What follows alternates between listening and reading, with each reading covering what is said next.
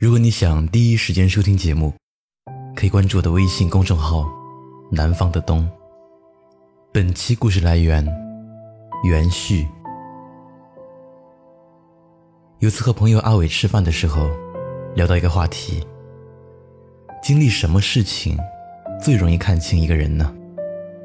阿伟愣了一下，然后笑着跟我说了他曾经的故事。我二十岁的时候走出社会，什么都不懂。只想着交朋友。那时候，我认为朋友越多，就证明我混得越好。在我二十一岁的时候，父母赞助我三十万创业。那时候，我一堆朋友，每天最少都有不少于二十个朋友来公司找我玩，并且对我挺尊重的。那时候的我，很害怕孤独。大家都知道我有钱。只要有朋友没钱，不管关系好不好，只要找到我，我绝对会借。凡是来找我帮忙的，我能帮到的都帮，帮不到的也帮。毕竟都是朋友。俗话说得好，在家靠父母，出门靠朋友，不是吗？后来开公司还没两年的时间，我的身体垮了。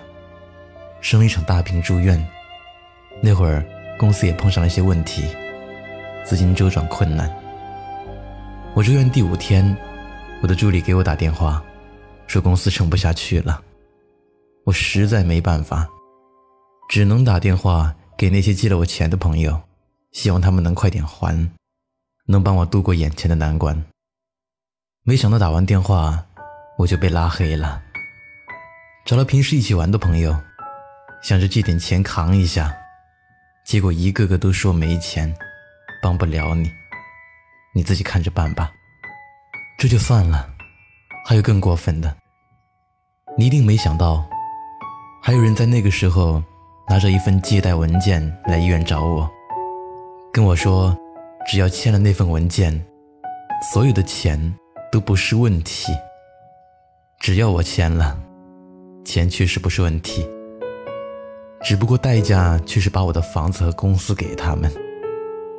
当你没钱落魄的时候，最容易看透人心。感情这东西，谁真谁假，缺一次钱你就懂了。有句很现实的话是这么说的：穷在闹市无人问，富在深山有远亲。现在的我，不怕孤独，只怕没钱。曾经有个读者在后台私信问我：“钱有多重要？”那时候，我刚好因为感冒发烧去了医院。从医院打完针回来，看到这条私信，一时间不知如何回答。那天看病，我排号排了很久，好不容易轮上我，走进去，却发现还有一个四五十岁的阿姨，抱着个小朋友坐在旁边的凳子上量体温。医生大概了解了一下我的情况，然后给了个体温计，让我坐在旁边量一下体温，位置让给旁边那个小朋友。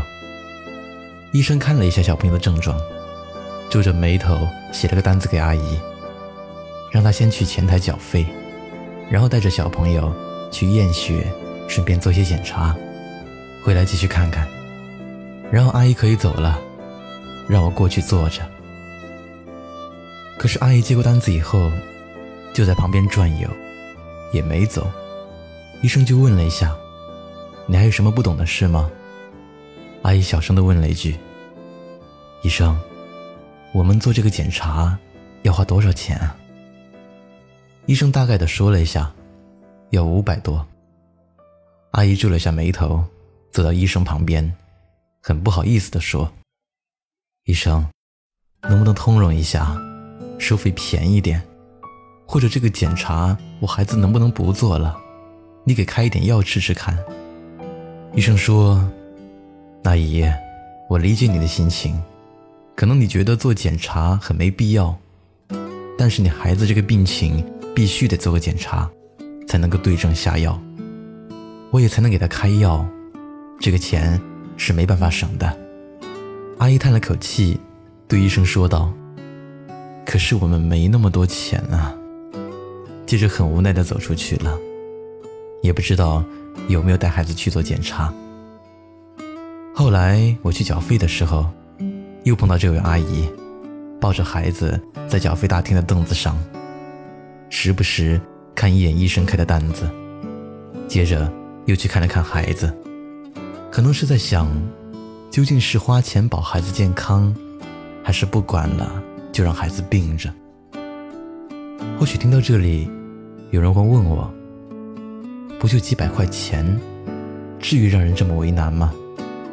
我只能说，缺一次钱，你就懂了。钱重不重要，并不在于你，而在于你什么时候需要用到。需要拿钱救命的时候你没有，那这些钱就比你命还重要。或许有人会说。你这说的也太现实了吧！但我想告诉你，这从来就不是说说，这就是现实。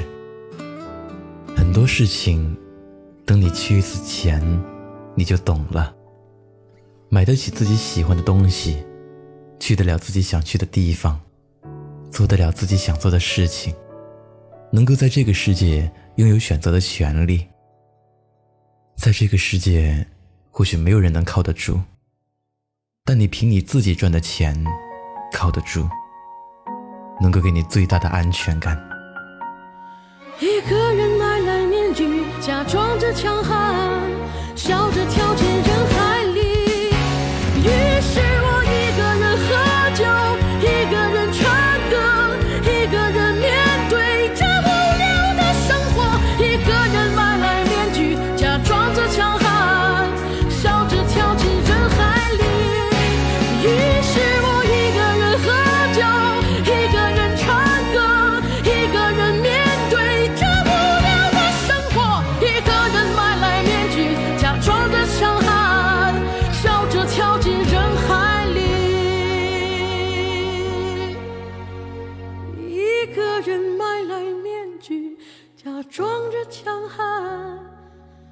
笑着跳进人。